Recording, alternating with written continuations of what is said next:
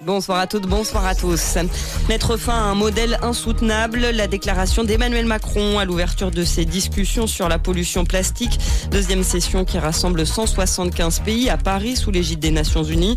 Dans une vidéo, le chef de l'État a assuré si nous ne faisons rien, la génération de déchets plastiques triplera encore d'ici 2060, évoquant une bombe à retardement en même temps qu'un fléau déjà présent.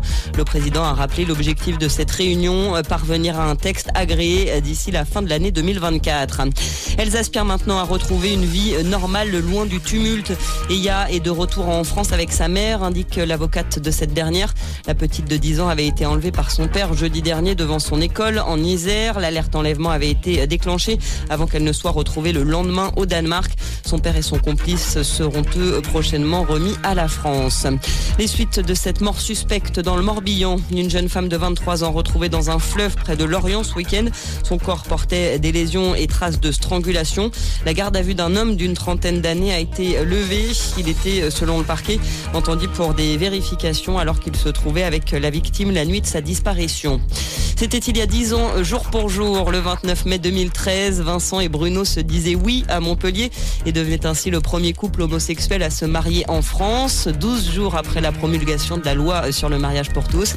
Depuis, plus de 70 000 mariages entre deux personnes de même sexe ont été célébrés dans le pays. À retenir au premier tour à Roland Garros, la qualification très facile de Novak Djokovic et la sortie avec les honneurs de Benoît Paire. Le Français a frôlé l'exploit avant de perdre contre Cameron Norrie dans le cinquième set. Et puis bouchon en vue en cette fin de journée, euh, journée orange pour les retours sur le nord-ouest selon Bison Futé, avec la fin du nouveau week-end prolongé. Difficulté notamment pour rentrer sur la région parisienne ce soir, que ce soit depuis la Bretagne, la Normandie ou encore la façade atlantique. Soyez patients. Voilà pour l'info. Bonne fin de journée à notre écoute.